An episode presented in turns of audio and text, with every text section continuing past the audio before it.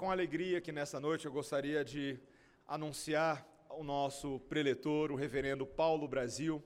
Ah, tem sido muito gostoso conhecer melhor o reverendo Paulo Brasil à distância. Deus, apesar dele ser brasileiro, o nome dele diz que ele é Paulo do Brasil. Ah, alguém já deve ter feito essa piada antes, né, pastor? Ah, mas o Reverendo Paulo Brasil está conosco desde sexta-feira numa conferência em parceria com a Igreja Presbiteriana Central de São Sebastião. Na sexta-feira ele esteve conosco aqui. Ontem estivemos lá na Igreja Presbiteriana Central com um grupo da igreja aqui também, com os irmãos lá. Hoje pela manhã ele pregou no culto solene lá e hoje à noite aqui. Ah, e o Reverendo Paulo, ah, ele é um irmão querido, conhecedor das Escrituras. Ah, tem demonstrado a nós o, o desejo de fazer Cristo conhecido por meio da palavra de Deus, tanto no Antigo quanto no Novo Testamento. Ele é professor do seminário ah, lá no Nordeste. Nós temos uma, uma caminhada semelhante quando converso com ele e ouço algumas das coisas que Deus tem feito na vida dele, a oportunidade de plantar uma igreja ali, a Igreja Presbiteriana ah, da Aliança em Recife, e a maneira como eles conceberam essa igreja para que ela pudesse ser uma, uma igreja fiel à palavra de Deus, uma igreja que vive o Evangelho em todas as suas áreas, e nós ficamos muito felizes quando temos a oportunidade de nos aproximar de irmãos assim que estão fazendo o trabalho do lado de lá, a gente do lado de cá, e nós estamos alinhados no coração e no desejo de servir ao Senhor. E neste momento eu gostaria de chamar o reverendo Paulo e orar pela vida dele e apresentá-lo à igreja desta forma também. Vamos orar. Senhor Deus, nós te louvamos, Senhor, nesta noite, porque é para nós um privilégio cultuá-lo neste dia do Senhor. É uma dádiva do Senhor, uma bênção que traz ordem às nossas vidas que nos traz a possibilidade de conhecê-lo e descansar num prazer inigualável, que é a, a, experiência de estar na presença do Senhor e com o povo do Senhor. E rogamos neste momento que o Senhor seja com o reverendo Paulo, trazendo por meio dele a tua palavra a nós, para que nos alegremos, para que sejamos, sejamos confrontados, para que sejamos esperançados numa esperança viva e eterna, em nome de Jesus. Amém. Deus te abençoe.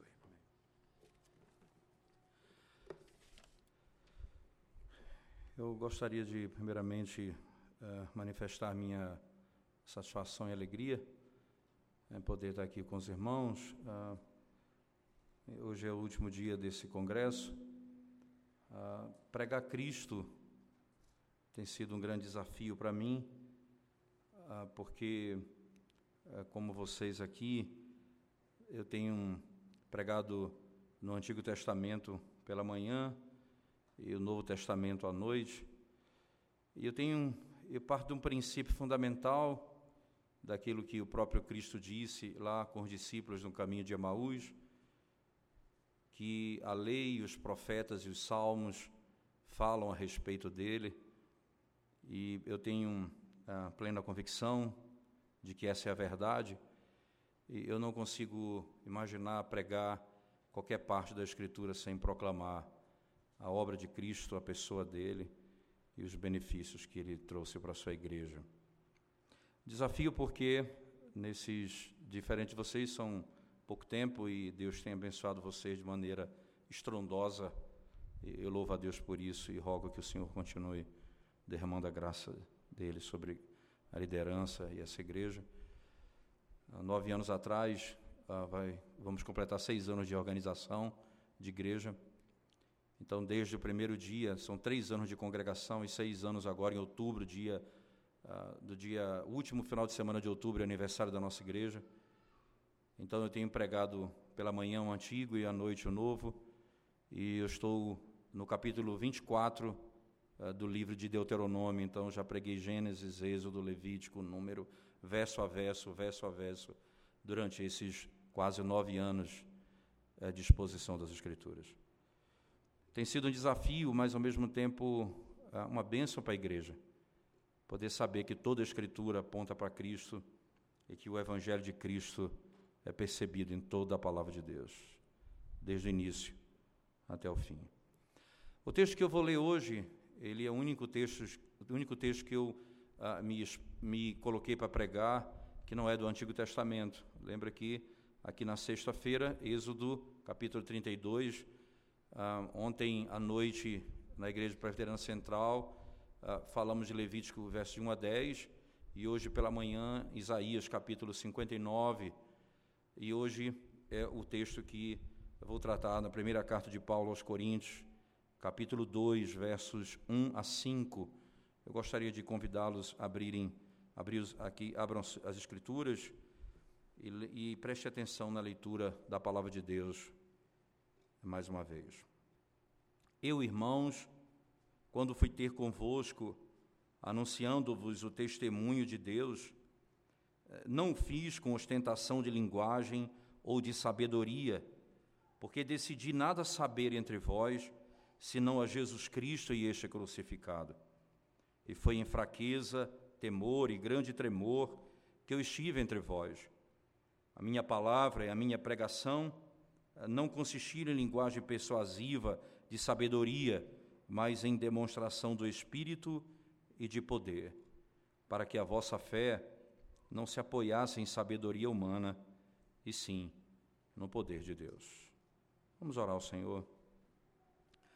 Ó Senhor, Senhor da igreja, eis aqui o teu povo reunido no teu santo dia, tendo cantado louvores a ti, a ti somente, tendo lido a tua palavra, a tua voz poderosa, santa, tendo devolvido os seus dízimos e as suas ofertas como parte desse momento.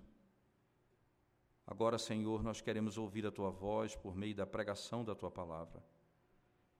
Então, Senhor, desvenda os nossos olhos nessa noite para contemplarmos a glória do teu evangelho.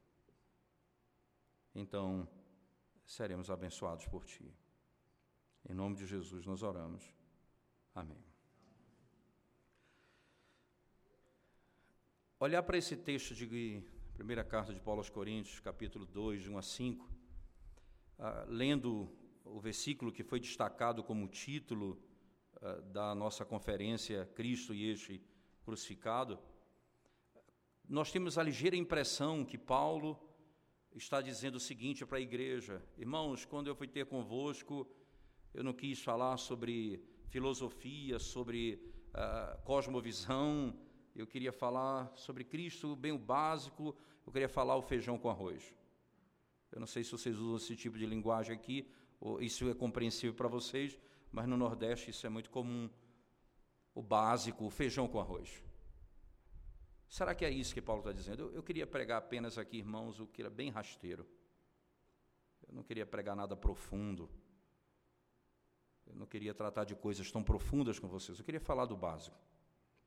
Essa é uma, é uma leitura equivocada do texto, porque o apóstolo Paulo, em hipótese alguma, ele está defendendo isso, até porque, se você vê o verso 5, quando ele, ele tem aí uma finalidade para quê, isto é, então tudo que ele está argumentando tem um propósito, para quê, qual a finalidade disso tudo aqui. E o verso 5 diz: para que a vossa fé não se apoiasse em sabedoria humana e sim no poder de Deus.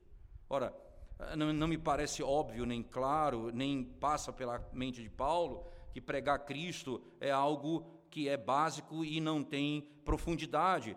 Se ele está dizendo a fé de vocês tem de se apoiar nisso, então isso aqui é o fundamento, isso aqui, isso aqui é aquilo que dá segurança à igreja. Não é simplesmente um sermão em meio a muitas outras mensagens que eu tenho. Eu não podia pregar outra mensagem. Cristo e este crucificado. Então, essa é a primeira coisa importante a dizer. Mas uma segunda, a título de esclarecimento, né? porque alguém talvez pergunte aí dizendo, mas por que Cristo crucificado? Por que não Cristo ressurreto? Né? Alguém poderia, na sua imaginação, dizer, por que Paulo vai pregar Cristo crucificado, não Cristo ressurreto? Eu não entendo essa lógica paulina. Então, primeiro, é importante você entender que a obra da cruz, necessariamente, ela não se resume apenas à morte de Cristo, mas toda a obra do Evangelho. Até porque Paulo, preste atenção nesse detalhe, no capítulo 15 da carta aos Coríntios, e você já está acostumado nesses dois dias comigo, que eu gosto de abrir a Bíblia, né? Então, lá na primeira carta de Paulo aos Coríntios, no capítulo 15, por exemplo, você vai dar uma olhada lá, você vai ver que Paulo vai tratar de um tema, a ressurreição de Cristo. É um tema central do capítulo 15. E aí, por exemplo, ele vai usar esse tipo de expressão logo no início do texto, não é? quando ele diz assim, a partir do verso 3, ele diz: Ora, antes de tudo vos entreguei o que também recebi, que Cristo morreu pelos nossos pecados, segundo as Escrituras, que foi sepultado e ressuscitou ao terceiro dia. Então, lembre-se, ele, ele disse, primeira carta de Paulo aos Coríntios 15, ele diz: Veja, eu preguei, olha a linguagem paulina, antes de tudo vos entreguei o que também recebi, que Cristo morreu pelos nossos pecados. Mas não apenas isso, segundo as Escrituras, e que foi sepultado e ressuscitou ao terceiro dia, segundo as Escrituras. Eu preguei Cristo crucificado e Cristo ressurreto. Eu tenho isso nas Escrituras. Se Cristo não ressuscitou, é vã nossa fé. Por que, que nós celebramos a ceia se Cristo permanece morto? Porque ele ressuscitou. É porque o sacrifício dele foi o pagamento da dívida que nós não podíamos pagar. Porque a sua morte de obediência foi a morte para minha redenção. Isso então trará um modelo de vida para a igreja que afetará todas as áreas dela. Primeiro, nível de esclarecimento, Paulo vai pregar Cristo crucificado, ele não está pregando feijão com arroz, ele está pregando a profundidade do Evangelho. Segundo, pregar Cristo crucificado não é pregar Cristo não ressurreto, porque se Cristo não ressuscitou, é vã a nossa fé, o que nós estamos fazendo aqui. O que nós estamos fazendo aqui. Dito isto, nós então vamos para o texto, vamos voltar para o nosso texto no verso primeiro. Não é? E aqui tem uma expressão importante no início do texto, vocês devem, vocês devem ter notado à luz da, das exposições que o Antigo Testamento aponta para Cristo, né? os textos que nós tratamos esses dias. Mas você pode ter certeza que o que Paulo passa a falar aqui, ele também diz que está no Antigo Testamento. Veja o verso 1 do capítulo 2. Eu, irmãos, quando fui ter, fui ter convosco, anunciando-vos o testemunho de Deus. Ora, esse termo testemunho de Deus é um termo para a lei. Por exemplo, se for para o Salmo de número 19, você vai encontrar lá a partir do verso 7, a lei de Deus é perfeita, o testemunho do Senhor são linguagem própria da palavra de Deus, da lei. Ora, o que o que é está acontecendo aqui? Paulo está pregando o Antigo Testamento. Irmãos, eu fui anunciar o testemunho de Deus. Fui anunciar, eu fui pregar e vim pregar Cristo crucificado. Quando eu vim ter quando eu vim ter convosco, eu vim pregar anunciando o testemunho. É uma linguagem específica para tratar da, aspectos da, da antiga aliança, do Antigo Testamento. Então, Paulo foi pregar, lembra que no capítulo 15 ele disse: ele morreu segundo as Escrituras, ele ressuscitou segundo as Escrituras. Lembre-se, ele está falando que se cumpriu. Ele morreu o que estava, segundo o que estava escrito. E ele ressuscitou segundo o que estava escrito. Então, estava escrito. E antes de eu entrar em mexer mais no texto de Corinto, eu preciso deixar isso mais claro para vocês, para que não haja dúvida no seu coração quanto a isso. Em Lucas, no capítulo 24, que eu iniciei falando sobre isso, no verso 44, se você abrir a palavra de Deus lá, você vai notar isso que eu estou dizendo. No caminho de Emaús, Jesus Cristo diz aos discípulos, ele passando a ensinar tudo o que a lei de Moisés, os profetas e os salmos falavam a respeito dele. E ele então parte o pão com ele e, eles, e os olhos dele são abertos. E na sequência o texto diz: E o que é que está escrito a meu respeito? É só você ler, verso 45, 46, 47, 48 de Lucas 24. O que é que está escrito a meu respeito? Ele vai dizer: Que eu deveria morrer que eu seria sepultado e que ao terceiro dia eu ressuscitaria. Você sabe o que é está escrito a meu respeito? Jesus está dizendo: a minha morte e a minha ressurreição. E é interessante que no finalzinho desse trecho, Jesus diz: e fosse pregado a todos os gentios, a todo mundo, o Evangelho. Isso é Lucas, lembra que Lucas é o, é o, é o autor do livro de Atos, de onde o Evangelho vai ser pregado para o mundo. E ele está aqui deixando gancho para aquilo que vai, ele vai começar a falar no primeiro capítulo do livro 1 de Atos. Teófilo, eu comecei a falar de Cristo, aquilo que ele começou a fazer e ensinar. É? Ele começou a fazer e ensinar. É porque agora eu vou falar de Atos. O que Cristo continua fazendo e ensinando dos céus. Porque eu comecei a falar do que ele fez e ensinou aqui. Agora eu vou escrever Atos para falar do que ele faz e ensina de lá. Por meio do Espírito à igreja. Porque o Espírito virá, ele ensinará o que ouviu de mim. É o que ele diz em João 16.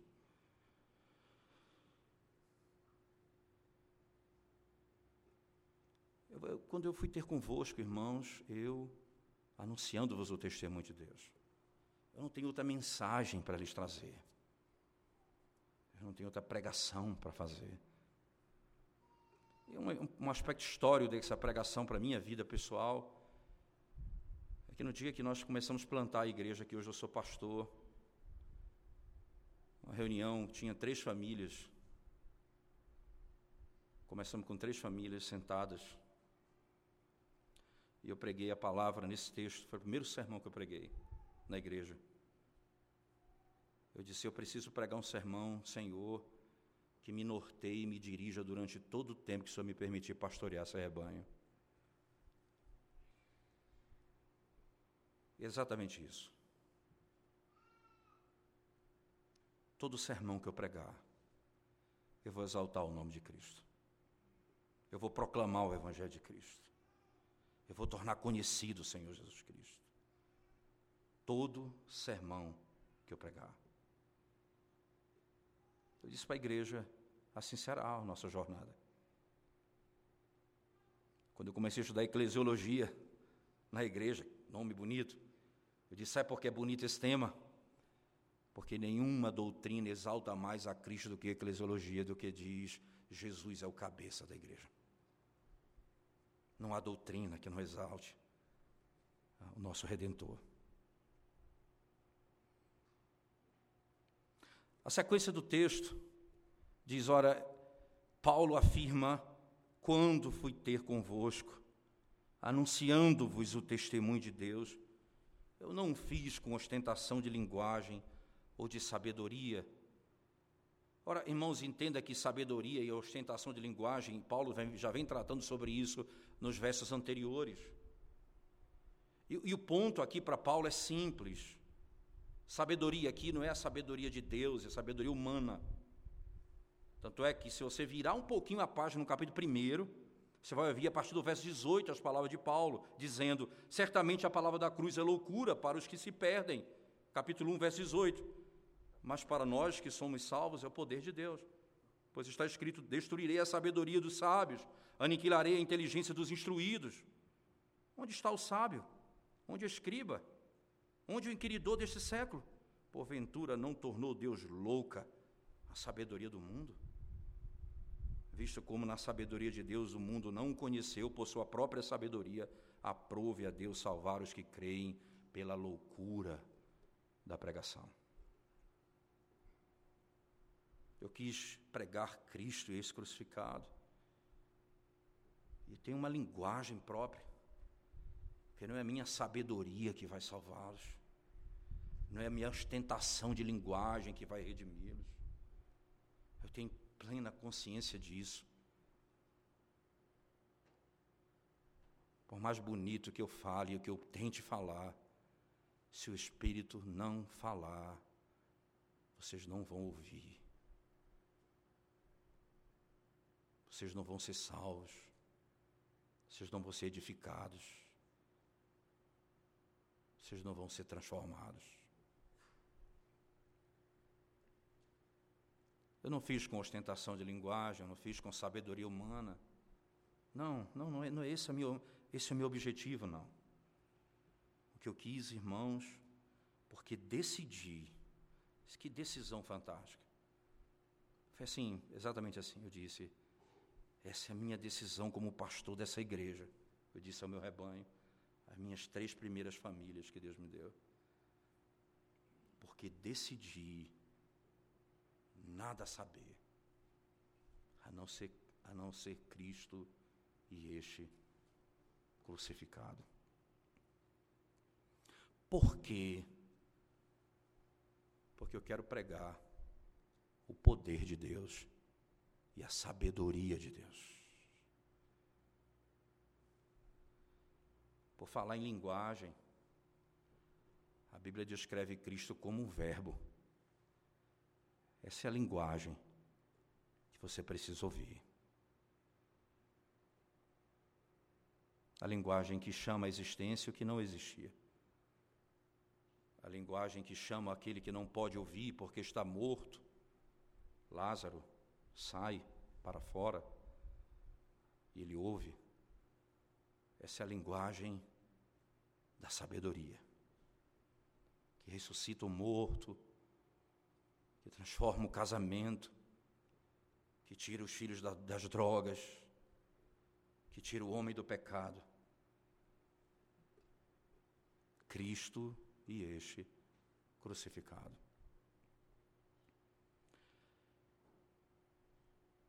É o fundamental porque ele serve não apenas para a salvação dos perdidos, mas para a edificação da igreja. E isso é um outro equívoco que se comete. Quando se pensa em pregar Cristo somente, as pessoas falam, é um sermão evangelístico. Inventaram essa, essa distinção. Eu gosto muito do que Martin Lloyd Jones diz, ele diz que você não tem que pregar doutrina, você tem que pregar doutrinariamente. Todo sermão ele tem que ser doutrinário.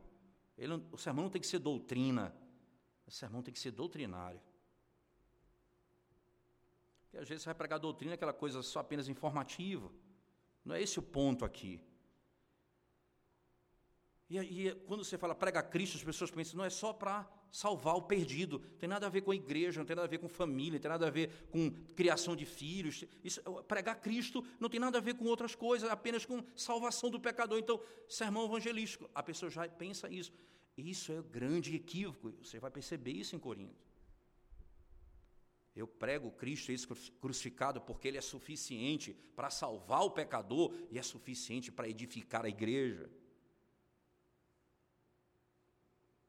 Por que para salvar o pecador ele é suficiente? Olha o texto comigo. Quando ele ainda falando um pouco do seu modelo de pregação, ele falou, foi, e foi em fraqueza, e, e fraqueza, e foi em fraqueza, temor e grande tremor que eu estive entre vós. A minha palavra e a minha pregação não consistiram em linguagem persuasiva de sabedoria, mas em demonstração do Espírito e de poder, para que a vossa fé se apoiasse.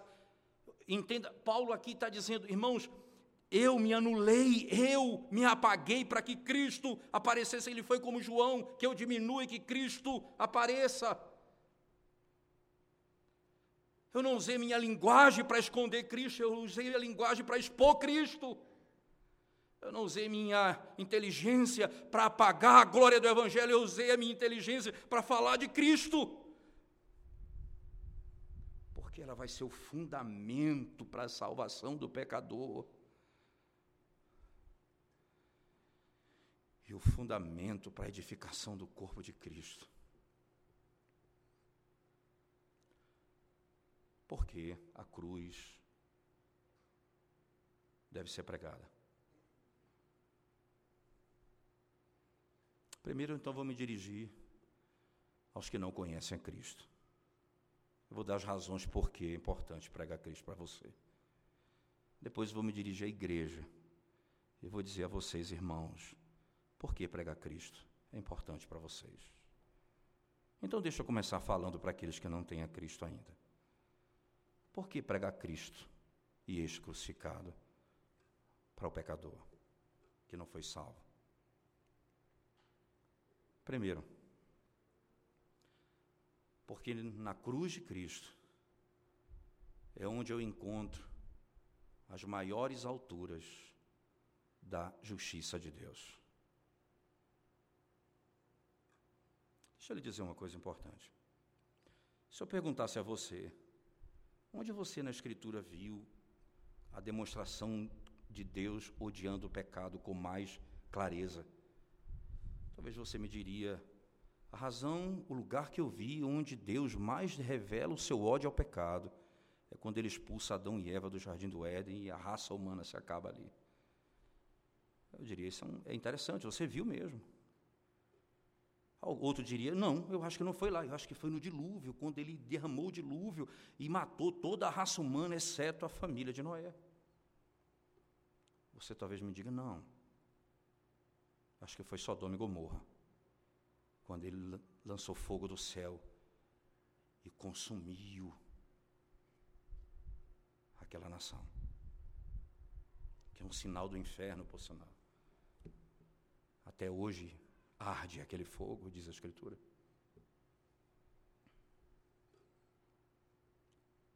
Todos, tudo isso que você me falou, o que você pode ter pensado que eu disse,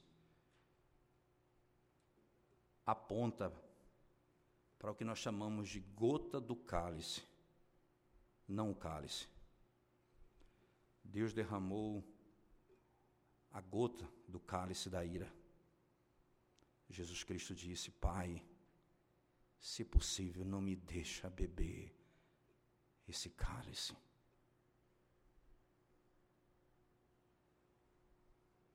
Foi lá, lá na cruz, onde ele disse ao mundo o quanto ele odeia o pecado. Ele disse ao seu filho: Não é possível que haja salvação no mundo e os meus eleitos sejam salvos, é necessário, é fundamental que você não prove a gota do cálice, mas você beba o cálice da minha ira.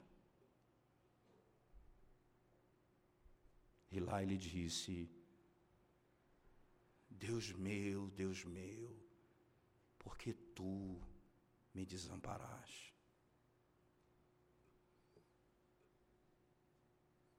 Eu prego Cristo e esse crucificado, porque lá é onde você vai aprender as maiores alturas da ira de Deus contra o pecado. Não há outro lugar, não há outro parâmetro. Ele não poupou seu próprio filho. Ele não poupou o seu próprio filho. Mas não apenas por isso, que já seria suficiente, talvez. Mas na cruz do Calvário eu aprendo das maiores alturas da sabedoria de Deus. Por quê? Essa é a discussão de Paulo aqui. Sabedoria dos homens, sabedoria de Deus, a cruz é a sabedoria de Deus. Por que a sabedoria de Deus? Essa é uma questão que você precisa responder. Como você, como eu, pecadores, nos apresentaremos diante do Deus Santíssimo, onde não há sombra, nem variação, nem pecado algum? Como nós nos apresentaremos a Ele sem sermos consumidos por Sua ira? Então as respostas, a sabedoria humana diz, ah, nós vamos nos vestir com aquilo que fazemos com as próprias mãos. Outro diz, nós vamos praticar boas obras, então nós vamos, nós vamos ser bons e, ah, e, nós vamos nos comparar com os piores e a gente sempre vai sair na melhor, porque os piores estão do nosso lado. A gente sempre diz, olha, fulano é pior do que eu, então eu estou bem. E você vai escapando, pelo menos da imaginação, ah, dessa dessa equação. E a sua resposta nada mais é do que a manifestação da sabedoria humana. E é na cruz, então, que ele mostra a maior altura da sua sabedoria. Como eu me apresentarei diante dele sem ser destruído, se eu me apresentar revestido da justiça de Cristo? Se eu me apresentar revestido do sangue do Cordeiro? Eu não posso pregar nada diferente para você, você que não conhece a Cristo essa noite, porque você não saberá o seu estado nem a solução da sua vida. Você vai continuar andando como sábio, sendo louco. Porque no dia que você encontrar o Criador do universo, sem Cristo, se ele não poupou seu filho para me salvar, não vai poupar você. por toda a eternidade. É a sabedoria de Deus a cruz. Mas não é apenas isso. A cruz não é apenas a justiça de Deus nas maiores alturas, nem a sabedoria nas maiores alturas, mas é o amor nas maiores alturas. É lá quando ele está matando o seu filho que você ouve a doce voz de Cristo dizendo: perdoa-os porque não sabe o que estão fazendo. É lá da cruz, no momento mais dramático da história da humanidade, em que um filho obediente é moído pelo pai para salvar filhos desobedientes. Como Paulo descreve na carta aos Efésios, capítulo 2, verso 1 a 4, ele diz: Éramos filhos da ira filhos da desobediência. Nós somos filhos de Adão, e Adão é desobediente, nós somos desobedientes. E o filho obediente dele.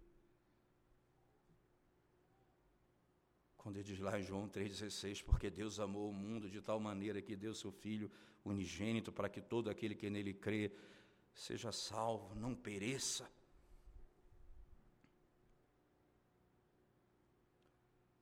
Eu não posso falar para você que não conhece a Cristo da justiça se eu não pregar a cruz.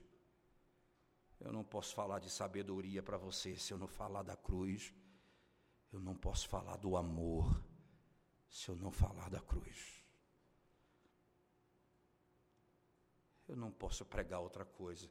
Eu decidi nada saber senão Cristo e este crucificado porque é justiça, porque é sabedoria e porque é o amor de Deus. Essa é a única esperança para você, se do púlpito você ouvir a pregação da cruz. Mas não é apenas para você sem Cristo que essa mensagem ela deve ser pregada para a igreja de Cristo também, para os que já creram no Evangelho, para os que já creram no Evangelho de Cristo. Isso é importante por algumas razões, e aqui eu, eu, eu vou me apartar um pouco de Paulo aos Coríntios, depois volto a ele, mas você vai lembrar desses textos que não são difíceis. Acontece que o Evangelho da cruz é o mesmo mas a aplicação dele é pastoral. Um, um colega, um pastor amigo meu, Batista, em Recife, é, na segunda-feira, o meu dia de descanso, eu tiro a segunda-feira é, para trabalhar numa escola cristã, onde eu sou capelão dos professores, e, e nessa escola eu, eu instruo os professores com teologia, e nós oramos juntos, estudamos a palavra juntos e temos um tempo juntos ali. E esse pastor Batista, ele é o, ele é o capelão dos, dos alunos. E nós temos um contato muito interessante, um grande amigo.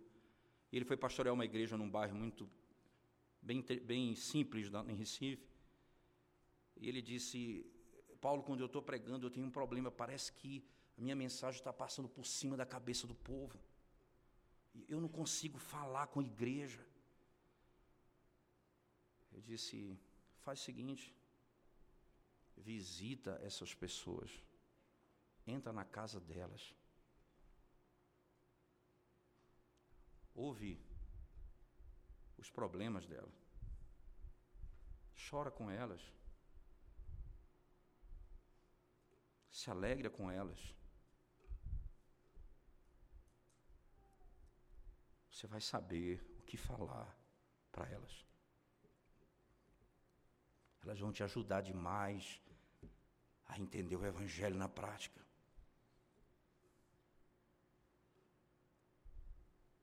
que eu estou dizendo isso? Porque na prática, o Evangelho não muda, mas a aplicação é diversa. Imagina você quer lidar com liderança na igreja.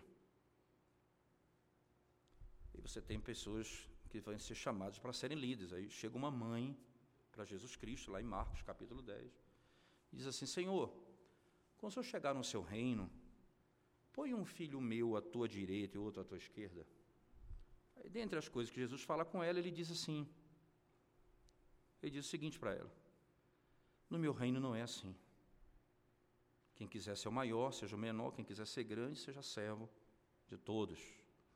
Aí ele vai e diz: Assim como eu, eu não vim ser servido, eu vim servir e dar a minha vida em resgate. Veja, ele está falando da cruz. Você quer aprender a ser líder? Cruz do Calvário te ensinará. Eu não vim ser servido, eu vim servir. Eu vim dar a vida por vocês.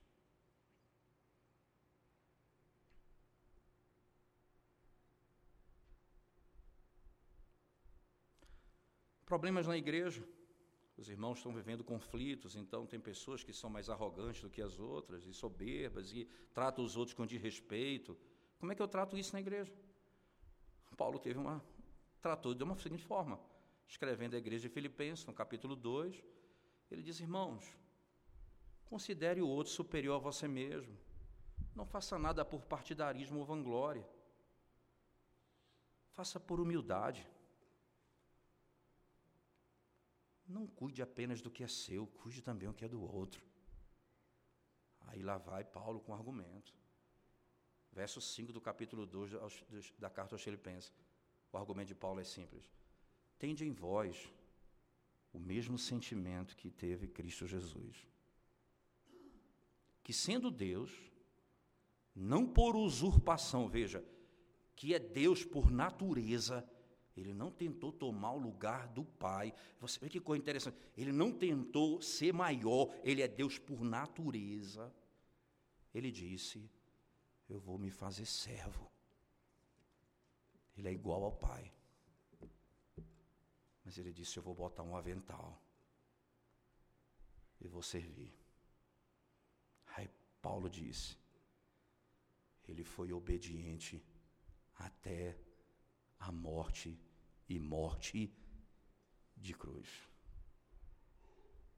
O Evangelho da cruz vai ensinar a igreja a tratar um ao outro a respeitar o outro, a olhar para o outro e, e, se considerar inferior a ele, porque esse é, esse é o poder da cruz.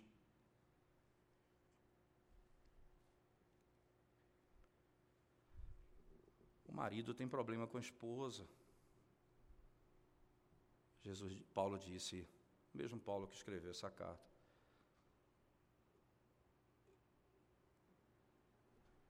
Marido, amai vossa esposa como Cristo amou a igreja e deu a vida por ela. Você quer aprender a amar sua esposa? A cruz de Cristo.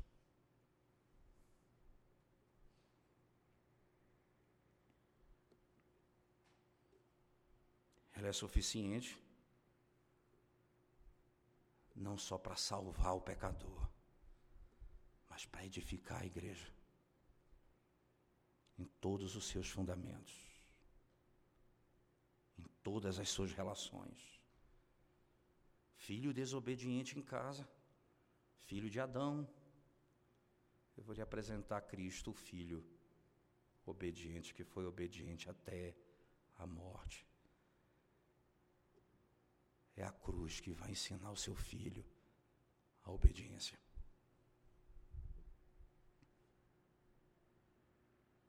Quando eu fui ter convosco, eu decidi saber Cristo e este crucificado. Porque vai salvar o pecador e vai edificar a igreja de Cristo.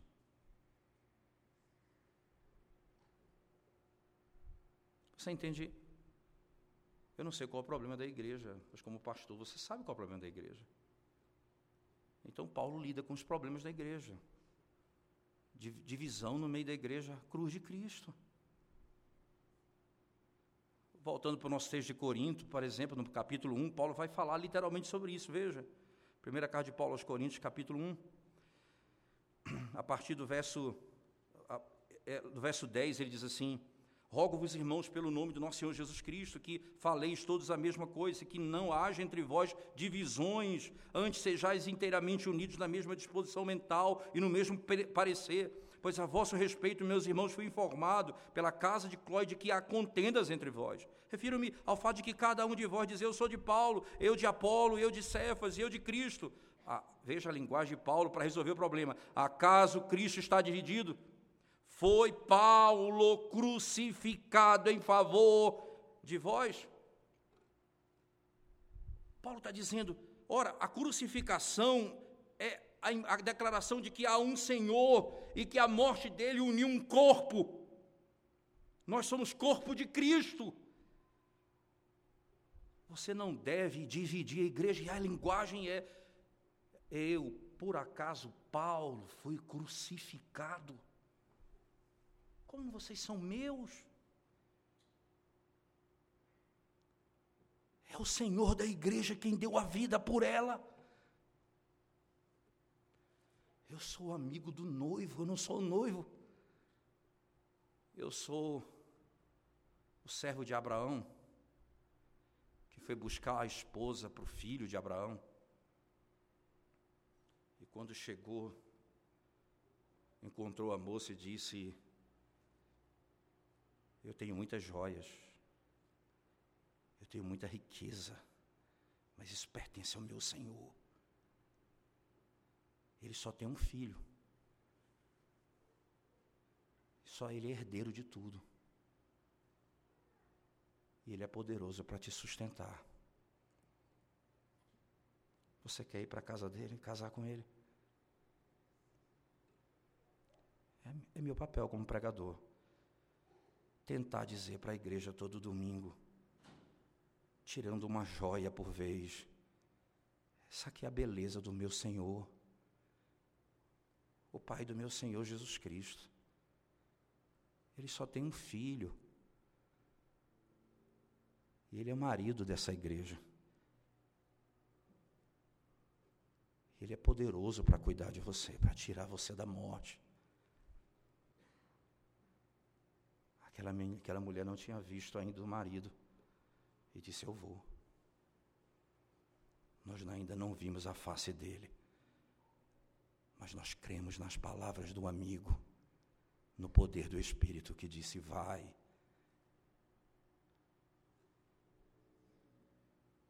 A narrativa de Gênesis diz que quando ela entra pela câmara, antes de chegar, ela estava sob o animal e viu ele orando. Quem é aquele homem ali?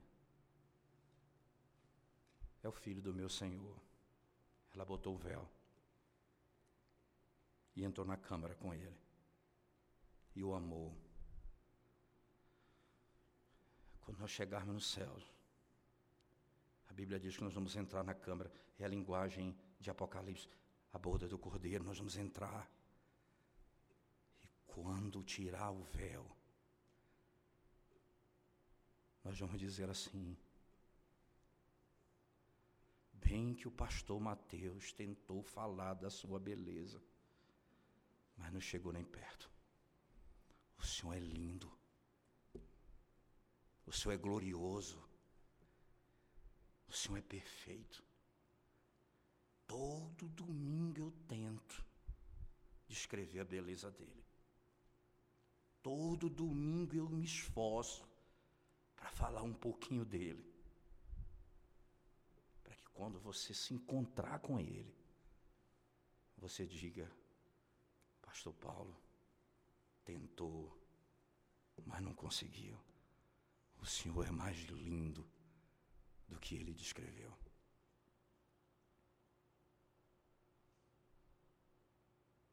Eu não posso pregar outra coisa.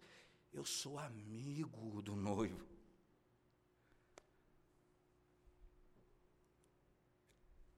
Eu não sou o noivo.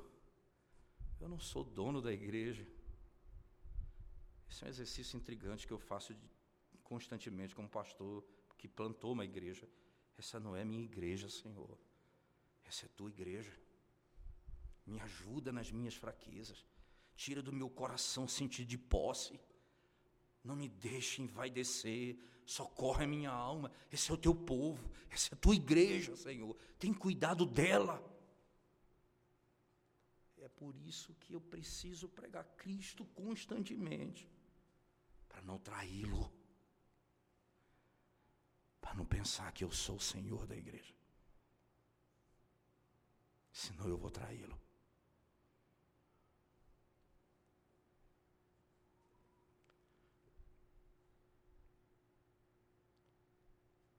Pregar Cristo crucificado é suficiente para salvar você que não conhece a Cristo e para encher você crente de esperança e viver uma vida santa para Ele. E desejar se encontrar com Ele. Um teólogo do século XVII, chamado Jeremiah Burroughs, tem uma coleção, ele escreve sobre o Evangelho e, missão, e remissão, Evangelho e, e, e culto, Evangelho e perdão, Evangelho e revelação, uma série. E numa das, um desses volumes ele diz o seguinte: Pastor, não se canse de falar da beleza, da glória de Cristo todo domingo. Ele dizia isso. Ore e pregue. Talvez não aconteça nada hoje. Volte domingo. Pregue de novo. A beleza da glória de Cristo. Talvez não aconteça nada de novo. Não desanime. Volte. Ore. Se prepare. Pregue de novo. Talvez não aconteça nada de novo. Não desista, ele diz, porque você não sabe o dia que os céus se abrirão e o Espírito descerá sobre a igreja e os nossos olhos serão abertos e nós veremos Cristo sem que seja física a nossa visão. Pelo Espírito nós veremos a sua glória. Naquele dia, naquele dia. Não se canse de pregar. Não pense que há outra coisa que vai edificar a igreja. Porque se não pregarmos a Cristo, nós veremos divisão, nós veremos tanto divórcio, tanta rebeldia nos filhos, tanta liderança soberba, tanto irmãos soberbos, tantos senhores e poucos servos, se não pregarmos a Cristo. Nós vamos ter a igreja cheia de pessoas que gostam de ser alegradas mas não confrontadas com o pecado. Que não querem servir, querem ser servidos e por isso elas querem fazer algo que agrade a elas mesmas, não a Deus. E a igreja vai se tornando mundana, secularizada. Não deixe, não deixe isso acontecer. Pregue a Cristo e este crucificado para que a vossa fé não se apoie em sabedoria humana, mas no poder de Deus. Você está em problema no seu casamento, irmão. Você não ama mais a sua esposa. você quer se separar dela. Volte para a cruz de Cristo. Você vai aprender o que é amor. Você é desobediente aos seus pais e aprenda na cruz de Cristo a obediência. E você, pecador que está sem Cristo hoje aqui, a tua justiça te condenará, a tua sabedoria será a tua destruição, e o amor que você descreve o Evangelho não é o amor que vem da cruz. Hoje, você é desafiado a abandonar os seus pecados e correr para Cristo. Só Ele é poderoso para te salvar. Vamos curvar nossa cabeça e orar ao Senhor. Ó Senhor, nós te damos graças pelo privilégio de podermos pensar, meditar, pregar o teu Evangelho. E nós rogamos ao Senhor a tua bênção sobre a nossa vida e a vida da igreja. Tem compaixão da nossa alma, Senhor.